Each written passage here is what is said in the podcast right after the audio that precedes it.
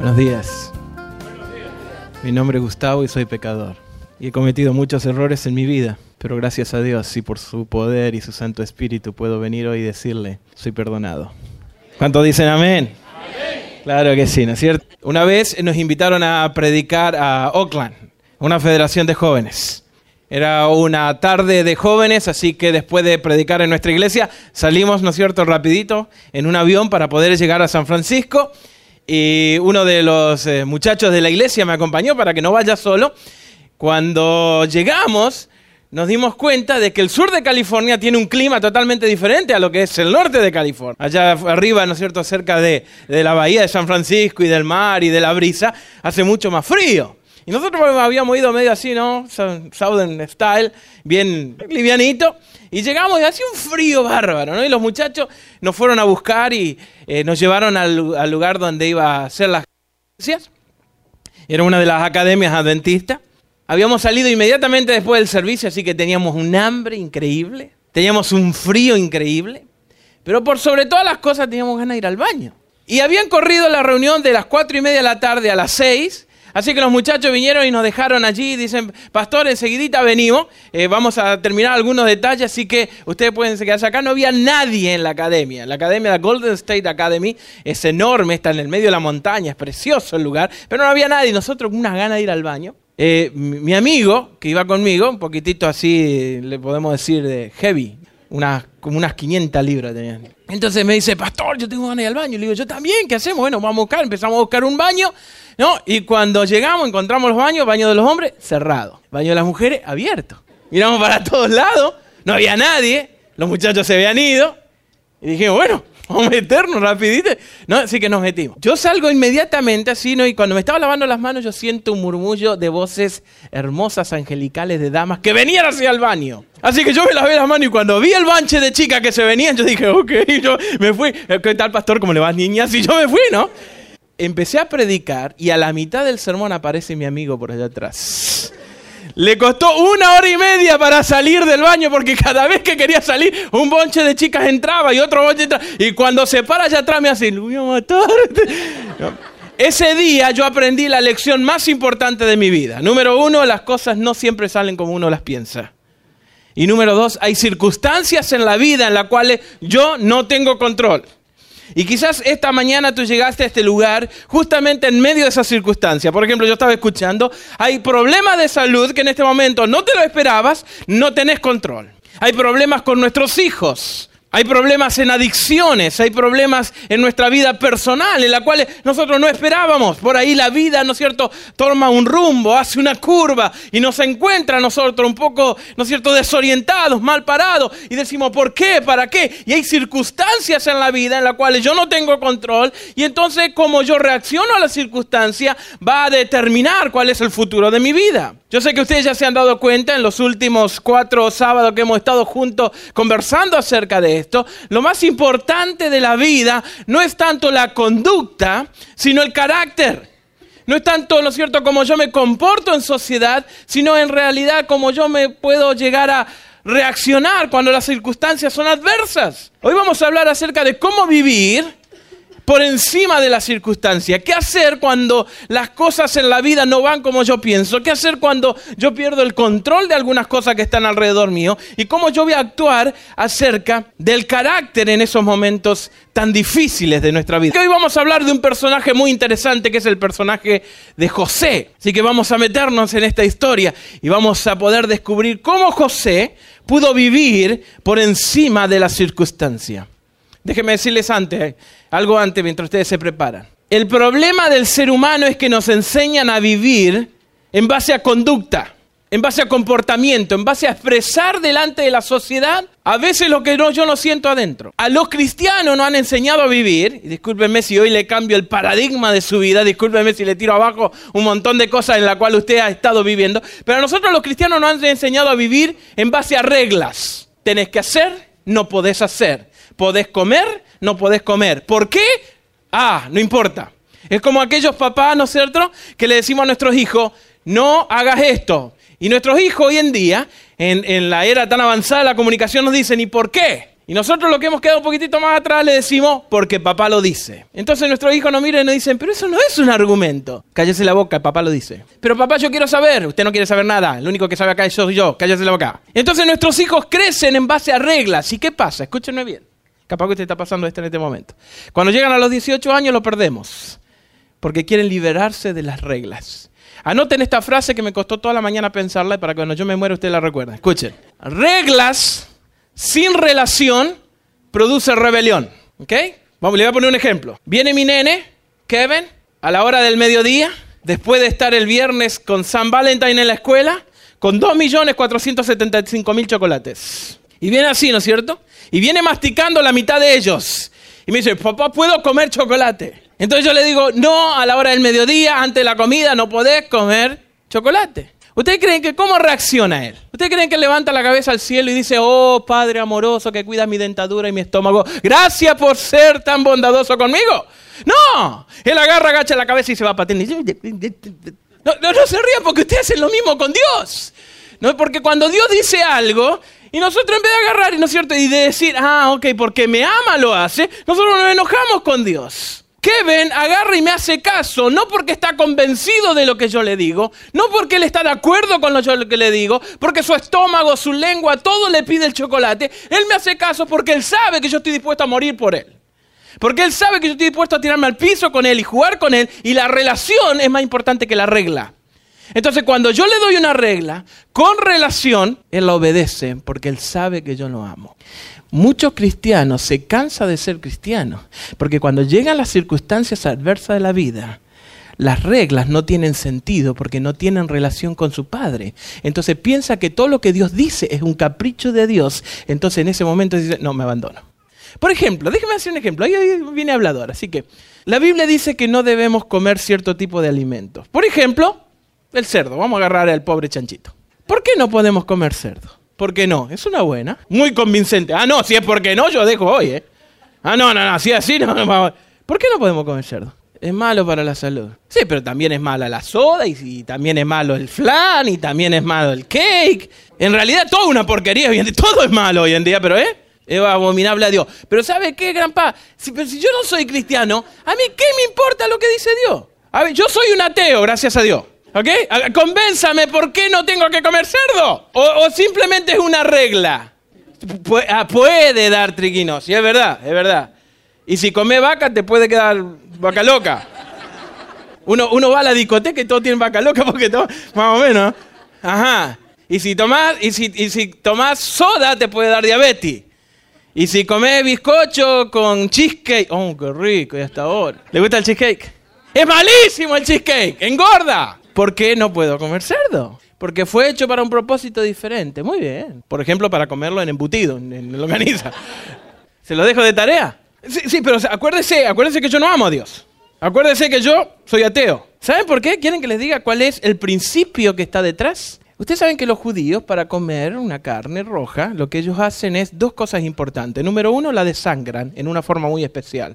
No comerás la sangre, dice la Biblia, porque en la sangre está la vida. En la sangre corre todo el torrente de enfermedades, de virus de, y de energía y de vida. Todos los microbios y todos los desperdicios se amontonan en lo que el animal le llama la grasa. Muchos de nosotros también tenemos. Bastante grasita. Entonces el judío, lo que le llama la carne kosher, que era la carne dedicada a Dios, en la cual quedaba no solamente limpia por Levíticos 11, sino en la manera en la cual se cortaba el animal, se lo desangraba de una manera especial y se cortaba la grasa de una manera especial. Entonces comían la carne lo más puro posible. ¿Qué pasa con el cerdo? La carne viene mezclada con la grasa y no se puede separar. Por lo tanto, cuando vos comes un pedazo de jamón o de lo que sea, te estás comiendo también todos los microbios que causa que enferma a la gente, pero hay un principio detrás de eso. Que para nosotros lo que amamos a Dios es más fácil decir, claro, porque la Biblia lo dice. Pero Dios no es un Dios de reglas caprichosas sino de principios que rigen la vida del ser humano porque Él quiere nuestra felicidad. Pero a menos que nosotros tengamos relación con Él, cuando las cosas no van como nosotros queremos, podemos reaccionar de diferentes maneras. Y eso le pasó a José. José se encuentra en la vida ¿Ustedes se imaginan? Dios le da a él un sueño, una visión, él le dice lo que él iba a hacer cuando sea grande. ¿Se acuerdan del sueño? Alguien que me lo cuente rapidito. ¿Qué, ¿Cuál era el sueño de José? Ah, que él había visto, ¿no es cierto?, que las estrellas y la luna se inclinaban delante de él y espigas, ¿no es cierto?, se inclinaban delante de él, diciendo de que él tenía un futuro increíble, de que realmente, ¿no es cierto?, José iba a reinar en algún momento inclusive sobre su familia.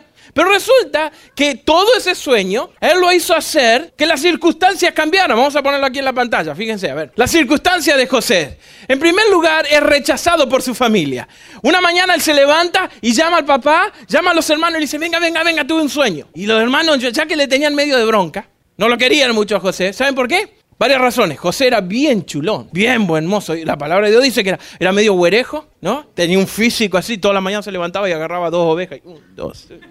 No solamente eso, sino que para colmo era el preferido de la casa, era el nene mimado del papá. ¿Cuántos de ustedes son nene mimado del papá? Mira, nadie, mira como nadie. ¿Cuántos de ustedes odiaban al nene mimado de su, de su casa? Al, hermano menor. Ah, se levantaron mentirosos hoy, ¿eh? No solamente era buen mozo, no solamente era, ¿no es cierto?, re guapo, era un chico sumamente inteligente, sino que para colmo de males le regalan una túnica de colores, que en aquella época tener colores no es como ahora ir ahí al factory, you know, for two y comprar cualquier cosa. No, en aquella época era tan increíble tener cosas de colores que saben que para hacer el rojo, los, historiadores dicen de que había que agarrar del fondo del río Nilo una, como un bichito, como una pulguita, como un whatever, ¿ok? Que se lo apachurraba así con una masa y eso tiraba un tinte, ¿no es cierto?, que salía de su cuerpo para poder pintar las lana de color rojo. Así que tener algo de color en aquella época costaba muchísimo dinero. Y se lo dan a José, contra que le tenían bronca a los hermanos. ¿Saben qué? Yo, yo, me pongo. Ustedes leyeron la historia un poquitito más profunda. Yo también le tendría bronca a José. Porque la historia dice que mientras los hermanos estaban todos allá en el medio del rayo del sol pastoreando la oveja, él estaba en la casa. Jugando Nintendo. ¿Sí o no? Eso es lo que dice la palabra de Dios. Él estaba en la casa. Él no hacía nada más que ponerse su vestido y se paseaba. Hey, I'm looking good.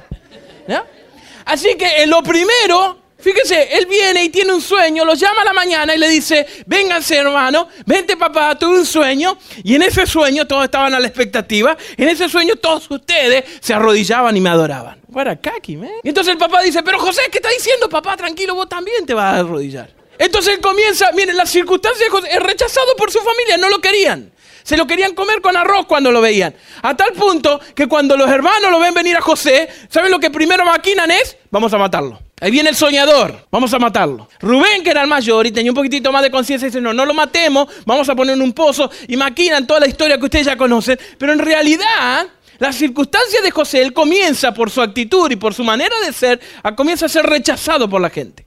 Y empieza por ser rechazado por su familia. Quizás esa es la circunstancia que estás pasando en este momento. Llegas a un país nuevo, llegas a un trabajo nuevo, llegas a una iglesia nueva y la gente te mira, no te saluda, te sentís rechazado. Qué feo es sentirse rechazado. Qué feo que te miren, ¿no es cierto?, como que no perteneces al grupo. Por eso la gente hoy en día hace cualquier cosa con tal de pertenecer. Por eso la gente hace cualquier ridiculez con tal de, llegar a formar parte de algún lugar. Por eso los bares están tan llenos de personas solas, que no pertenecen a nada. Por eso las telenovelas tienen tanta audición. Porque nos sentimos rechazados, no tenemos el verdadero amor, a lo mejor nuestra familia es un infierno, a lo mejor nuestro noviazgo no funciona y lo transportamos ahí, ¿no es cierto?, en, las telenovelas. Ay, cómo me gustaría ser la sirvienta de la casa y casarme con el Señor. ¿Le dijeron a ustedes que eso no pasa generalmente? Que es mentira, que es una telenovela nada más. A José le pasa que él es rechazado. No solamente rechazado, sino que las circunstancias se ponen peor. El rechazo lleva a los hermanos a qué? A venderlo. En vez de matarlo, lo venden. Él se va como esclavo a un lugar donde no conocía el idioma, no tenía green card, él entra de ilegal. No, no era fácil. Él llega allí, calculen más o menos que José tenía unos 16 años, 17. Era un adolescente, era un muchacho, y llega a este lugar, y fíjense que el sueño de José se comienza a desvanecer por las circunstancias, porque no solamente es rechazado, sino que es seducido por su empleador. José era un muchacho bien chulo, bien bonito, bien buen mozo, y la esposa de Potifar lo empieza a mirar. Ahora, ¿saben qué? A veces nosotros contamos la historia y, la, contamos con tanta liviandad que, decimos, ah, qué, fácil. No, no, escuchen. ¿Qué clima hace en Egipto? Caliente. Sí, sí, un calorón impresionante. ¿Ustedes creen cómo anda la gente en Egipto? ¿O cómo andaba? Con unas, ¿sí?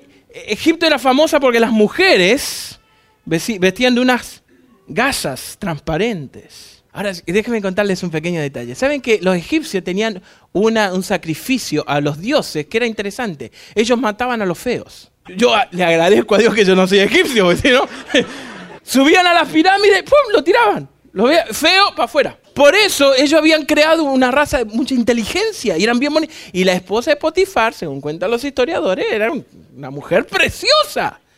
Y José pasaba y la mujer atrás, seduciéndolo. Y cuando la mujer, ¿no es cierto?, se dio cuenta que no iba a lograr nada con José, lo acusa. Y yo me imagino, piensen ustedes, yo me imagino a José diciendo, Señor, ¿y tu sueño? Mira, dónde estoy terminando.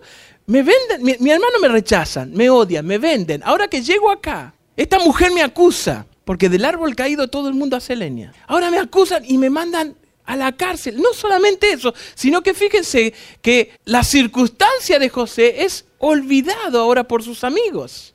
¿No le ha pasado a ustedes que en su trabajo, usted hace el trabajo y que se lleva el crédito es el manager? ¿No le ha pasado a ustedes hacer algo así? Bueno, a José le pasó porque él ayuda al copero, ayuda a toda la gente que estaba allí, ¿no es cierto?, en la cárcel, pero cuando ellos salen, José le dice, acuérdate de hablar conmigo, de, mí, con el faraón, para que yo pueda salir. Y cuando los amigos salen, nunca se acordaron. ¿No le ha pasado a usted algún manager que le ha dicho, ah, cuando yo suba, ahí al lado mío? Y cuando están ahí arriba, ¿quién era? ¿Cómo te llamabas?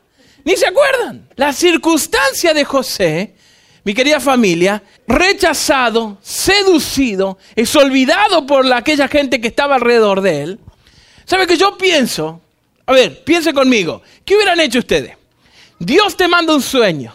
El pastor Escuarzo te viene predicando todos los sábados de que sos el plan de Dios, de que Dios te escogió antes de que el mundo naciera. Y ahora venís esta mañana y tu salud está deteriorada, tus hijos están para cualquier lado, tu familia se está cayendo a pedazos, te sentís solo y rechazado, el pecado en tu vida está eh, agarrando una magnitud tal que tu culpabilidad te está tirando abajo, no ves el futuro, tu vida es un desastre total. En este momento, si fuera posible, el problema es que está lleno de gente, pero si pudieras te largarías a llorar porque realmente no sabes a dónde ir. Entonces levanta la vista al cielo y le decís, Señor, no aguanto más. Y yo pienso que José en ese momento se sentía de esa manera, diciéndole, Señor, ¿por qué no te guardas tu sueño? ¿Por qué no te guardas tu visión? ¿Por qué no te quedas con... Es ahí cuando el hombre demuestra ¿Cuál es el verdadero carácter que tiene? En la situación límite, en el momento en la cual hay que tomar una decisión, en el momento en que las circunstancias están por encima de nuestro control. Se lo he dicho muchas veces, el asunto es que Dios deja que nosotros lleguemos a tocar piso para que realmente reconozcamos de que es Dios quien está actuando y no nosotros. Nosotros somos tan inteligentes que siempre tenemos una salida. Cuando tenemos problemas económicos lo cargamos a la tarjeta o pedimos un préstamo pero no oramos. Ah, tengo problemas con los taxes. Ahí el otro día estaba viendo en, una, en, el banco, ahí donde yo hago mi banco. Tiene problemas con los taxes, nosotros te prestamos el dinero. 12.9% de interés. Vení que te sacudimos para que vos puedas arreglar el desastre que hiciste económicamente. Y siempre hacemos quick fix. Arreglamos acá, pero se nos viene abajo esta acá. Ah, hoy es San Valentine. Quick fix. Docena de rosas en el Sam porque están más baratas para ver si podemos pasar un fin de semana más o menos. Quick fix. ¿Qué hago cuando las circunstancias no son las que yo había esperado? Cuando todo va mal. Vamos a preguntarle a José. Vamos a ver lo que él hizo.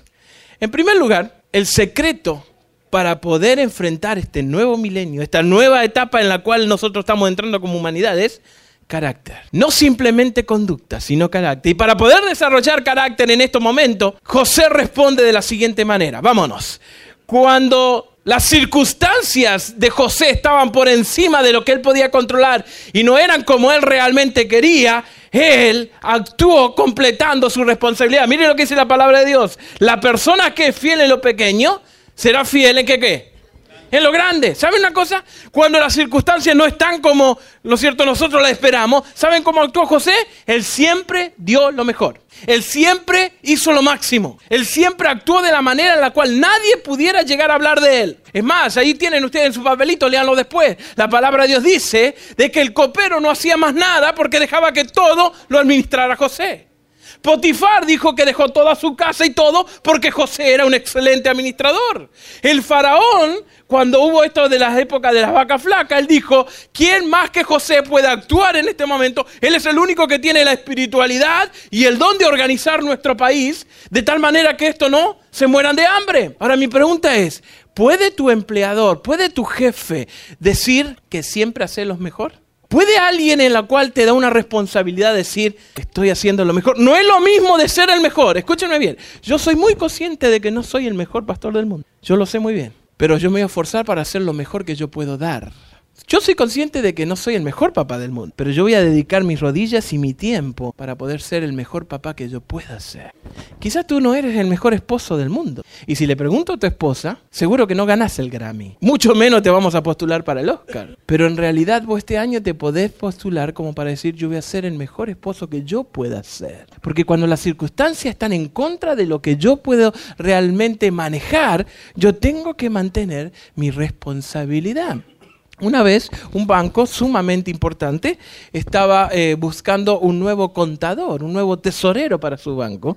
Y había dos aplicaciones que habían llegado hasta el tope. Así que el presidente del banco lo llama para tener una entrevista con los dos. Entrevista a los dos y los dos tienen una entrevista espectacular. Los dos tenían los mejores grados. Los dos habían sido graduados de una escuela eh, de, economía impresionante. Un currículum, un pasado extraordinario. El, presidente no sabía qué hacer, cómo iba a decidirse por uno de de estos dos muchachos que era prominente, que era una, una genialidad en la parte económica, así que los invita a comer al buffet, ¿no es cierto?, allí del, mismo banco, en el edificio, y cuando iban pasando, se iban recibiendo la comida, uno de los muchachos agarra una de las cookies y la pone debajo de la servilleta, y pasa y no la paga. Cuando terminan de comer, el presidente dice, ya tomé la decisión. Y los dos se pusieron bien ansiosos, inquietos y, y, preguntándose, ¿cómo tomó la decisión si hasta este punto ninguno de los dos, ¿no es cierto?, eh, había fallado en nada. Entonces el presidente dice, vamos a tomarlo y menciona el nombre del muchacho que no había agarrado la cookie. El otro muchacho se enojó y le dice, ¿por qué? Si yo tengo las mismas calificaciones, yo tengo las mismas cualidades,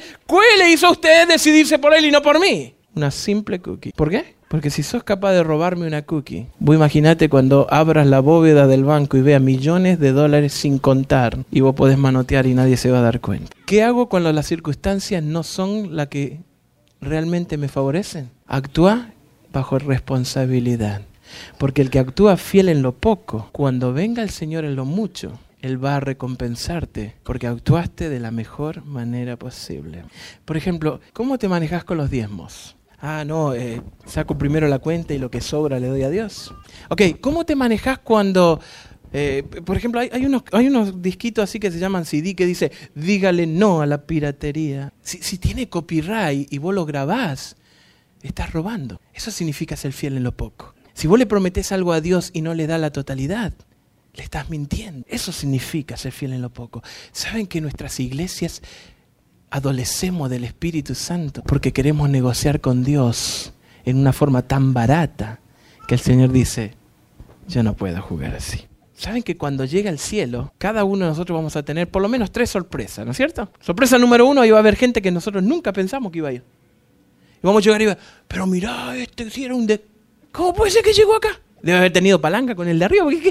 La segunda sorpresa es que va a haber gente, no va a haber gente que nosotros pensamos que iba a estar ahí. Ah, mira, tan lindo que predicaba y no llegó. La tercera sorpresa es que ustedes van a estar ahí. Eso va a ser una gran sorpresa.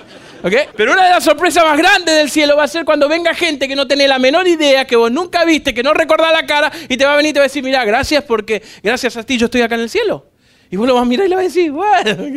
Who are you, man? No, no, no, dice, gracias a ti, yo estoy acá en el cielo, estoy disfrutando de las mansiones de mi Señor. Y, vos le vas a preguntar, ¿y cómo puede ser eso? ¿Cuál? Si yo ni te conozco. Ah, no, pero cuando vos ibas a trabajar y marcabas, ¿no es cierto?, la tarjeta del horario y la marcabas en el horario que correspondía y te ibas de lunch y venía al horario que correspondía, yo decía, este tipo es diferente. Porque hay algunos que marcan, van tres horas y marcan como si fueran una. Entonces cuando la gente empiece a ver esos pequeños detalles, que yo actúo con responsabilidad, a pesar de que las circunstancias no son favorables, la gente los mira y Dios las mira. Por ejemplo, yo no sé cómo está esto con el movimiento feminista, pero ¿saben la cantidad de madres que a la noche llegan cansadas y dicen, nadie se da cuenta de lo que yo hago? Es más, llega, llega el esposo, ¿dónde están los frijoles? Y, bien arregladita, y la casa limpia y perfumada, y los chicos lindos, y el, y el homework hecho, y, los hombres ni se dan cuenta. Y yo me imagino cantidad de mujeres que dicen, ¿para qué? Cantidad de hombres que trabajan dos, tres trabajos, dos, tres turnos, para que lleguen a la casa y la mujer lo único... Oh, oh, oh". Saben que cuando yo sigo actuando con responsabilidad, a pesar de que las circunstancias no son las favorables, hay una persona sentada en el medio del universo que te está aplaudiendo y ese es Dios. Y te dice, bravo, seguí así. Yo me doy cuenta. Mi querida familia, tenemos que empezar a aprender a vivir bajo la audiencia de Dios, no de la gente. Hay un dicho bien interesante que dice, la vida da vuelta. Aunque la circunstancia y la injusticia estén contra ti, Dios se va a encargar de si sos responsable poner las cosas en su lugar. Y José era responsable y él dijo, la persona que es fiel en lo pequeño será fiel en lo grande. Y no solamente eso, sino que la otra manera en la cual José respondió es de la siguiente, mantuvo su integridad. Miren lo que dice Proverbios 14:32, al malvado lo arruina su maldad, pero al honrado lo protege su integridad. ¿Saben que José podría haber dicho lo siguiente? El sueño, la visión de Dios, todo lo que Dios tenía planeado para mí se fue pero a los tomates. ¿Qué pasó con mi vida? Acá estoy, metido, ¿no es cierto?, como esclavo, sirviendo a Potifar. Cuando la esposa de Potifar lo tentó, José podía haber dicho, más, sí, yo le entro así, la paso bien un rato, aunque sea. ¿Sí o no? Es lo que generalmente nosotros hacemos. ¿Quién se iba a dar cuenta? Nadie. ¿Quién, iba a decir algo? Hay más. Le iba a ir mejor si le hacía caso a la esposa de Potifar que le fue mejor que no hacerle caso. Sin embargo, él dijo, palabras textuales de José, ¿Cómo yo le voy a hacer mal a Dios y a mi prójimo? No, güey. Y salió corriendo. Y la esposa de Potifar atrás, no, vente, papito. ¿Cuál es la mejor manera en la cual las circunstancias están en contra de mí, yo poder salir? Es mantener mi integridad. Es, no importa lo que esté sucediendo, no importa lo que pase en mi vida, yo tengo que mantener mi integridad. Y entonces, vamos a leer un par de textos, agarren su hojita o agarren su Biblia, lo que tenga más a mano. Fíjense lo que dice, Génesis 39, 10. Y aunque ella insistía con José todos los días, escúcheme bien, ¿eh? Todos los días, como un devocional, todos los días, para que se acostara con ella, él no hacía caso. Y abajo dice, mi amo me ha dejado a cargo de lo que tienes, ¿cómo yo podré hacer algo tan malo y pecar contra Dios y contra ti? Fíjense qué interesante. Escúcheme bien esto. Siempre va a haber personas celosas que te van a querer lastimar. Siempre van a haber personas inmorales que te van a querer tentar y siempre van a haber personas ambiciosas que van a querer usarte. Pero cuando yo mantengo mi integridad y vivo no en reglas, sino en principios, el Señor agarra y pone las cosas en su lugar tarde o temprano. Y cuando las circunstancias están en contra de lo que están yo he planeado en mi vida, yo tengo que ser responsable. Tengo que mantener mi integridad. Y un punto más tengo que confiar en el poder de Dios. Fíjense cómo la vida da vueltas. Llega un momento en la vida de José que la integridad y la responsabilidad de José lo pone a él en lo máximo. Después del faraón estaba José. Él controlaba toda la economía del país. Y un día llegan 10 muchachos. ¿Quiénes eran? Los hermanos. ¿A pedir qué? ¿Cómo? Alimento, comida. Ok, vayan conmigo. Imagínense, cierren sus ojos y pónganse en la escena. Tus hermanos te vendieron, te mandaron para un país extraño, como esclavo Pasan 20 años, escuchen, ¿eh? Uno de los grandes problemas que yo tengo con Dios es el timing, el tiempo. ¿Nunca le ha pasado a ustedes que oran a Dios y le dicen, Señor, quiero esto ahora? Y el Señor dice, ah, ¿lo quiere ahora? Ok, un año. ¿No? parece como que el tiempo de Dios no es el nuestro. Como que el Señor dice, relax, relax, tranquilo. ¿Saben cuánto tiempo esperó José? 20 años. 20 años dando tumbo hasta que el sueño se le completó. 20 años de circunstancias adversas para que él pudiera llegar a ver la mano de Dios y confiar en el poder de Dios. Pasan 20 años. Él se para en la puerta y ve a los 10 hermanos como arrodillados delante de él, pidiéndole comida. ¿Qué hubieran pensado? ¿Qué hubieran hecho ustedes? Ah, le veo los ojitos, ¿eh? No, no hubieran hecho, yes, payback time. Ah, ahora van a ver. Ah, ustedes me vendieron a mí. ¿Saben lo que yo hubiera? Yo hubiera sacado la careta. Hello. Hi, brothers. Happy Valentine.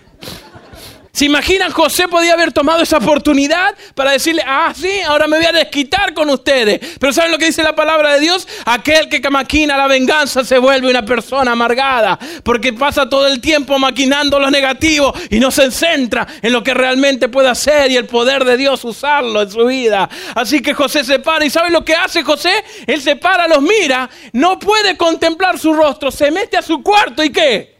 Y llora. ¿Saben por qué? Porque encima de la circunstancia hay un personaje que se llama Dios que está en control de la historia de cada ser humano. Lo que yo tengo que hacer es ser responsable, ser íntegro y confiar en su poder.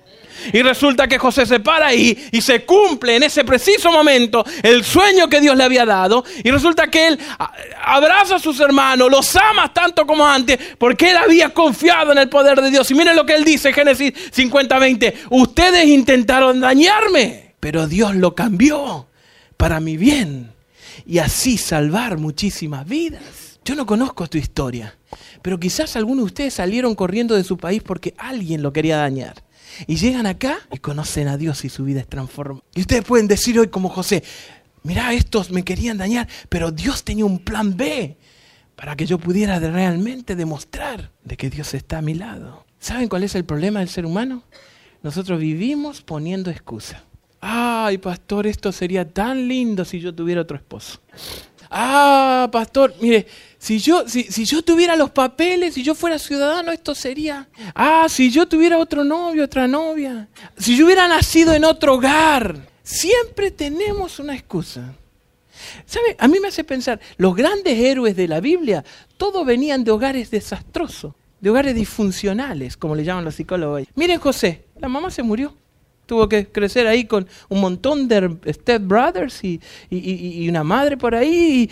miren Moisés, lo, crió ahí, ¿no es cierto?, su mamá y después lo llevaron ahí con el faraón y, tuvo que eh, llamar hermano al otro. Miren Jesús. ¿Ustedes saben lo que es para... Algún día vamos a hablar de esto. ¿Saben lo que era para Jesús decirle, mi papá es Dios? Y, todos los, chamacos de, de, 16 años, yeah, right, Dios. Bastardo, no conoces a tu padre. ¿Vos me vas a venir a hablar a mí de circunstancias adversas en tu niñez? Yo, yo sé que cada uno de ustedes tiene una historia. El problema es que ponemos excusa y vivimos anclado al pasado y a la circunstancia. Saben que la circunstancia es como un colchón. Yo estoy arriba, descanso, estoy abajo, me muero asfixiado. Y muchos de nosotros hemos llegado, si llegamos sábado tras sábado a la iglesia, con unas circunstancias adversas, sea salud, sea familia, sea lo que sea, sea una adicción, sea pecado, sea problema financiero, lo que quiera llamarle, todos llegamos acá con circunstancias que nosotros podemos decir, no las tenías planeadas, están fuera de mi control. Ahora tenés dos opciones dejar que la circunstancia te ahoguen y te aplasten, o dejar que Dios controle la circunstancia y vivir por encima de la circunstancia.